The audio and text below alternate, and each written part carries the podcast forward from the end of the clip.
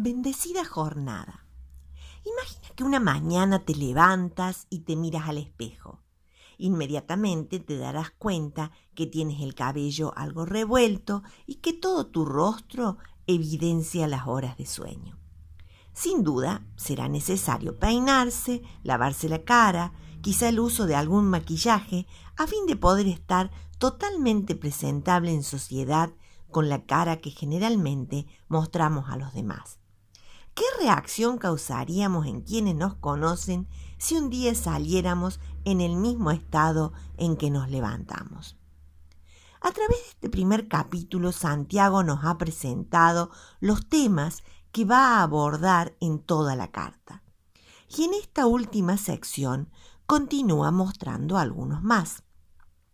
En primer lugar, nos dice que el control de las emociones y reacciones está íntimamente relacionado a nuestra relación con Dios. Esto puede molestarnos, porque algunos de nosotros somos más extrovertidos, más irascibles, mientras que otros son más tranquilos por naturaleza. Sin embargo, debemos conocer y sanar eso que nos lleva a actuar así y ser dóciles a lo que Dios nos enseña en cómo debemos tratar a los demás. Así aprenderemos a escuchar a las personas que nos causan ira y ver que detrás de esas palabras que nos enojan también hay razones y emociones que debemos aprender a tener en cuenta.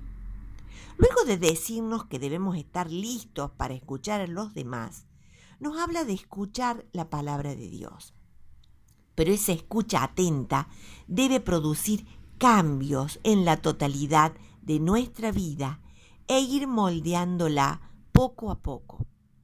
Esto nos traerá un crecimiento beneficioso. De lo contrario, si escuchamos y seguimos igual, será como salir a la calle con la misma cara que nos mostró el espejo apenas nos levantamos. Si no hay cambios en nosotros, eso tan hermoso que escuchamos o leímos en las escrituras será en vano.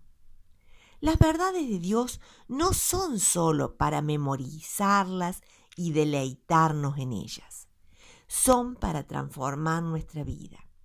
Y esa transformación debe afectar tanto lo que decimos como lo que hacemos. Esa transformación llegará a beneficiar a quienes nos rodean tanto nuestras palabras como nuestras acciones deben ser un acto de amor hacia los demás, en especial hacia los más vulnerables, los más necesitados. Si esto no sucede, nuestra pretendida religiosidad o tantísimos años de iglesia solo servirán para engañarnos a nosotros mismos. Que el Señor les bendiga.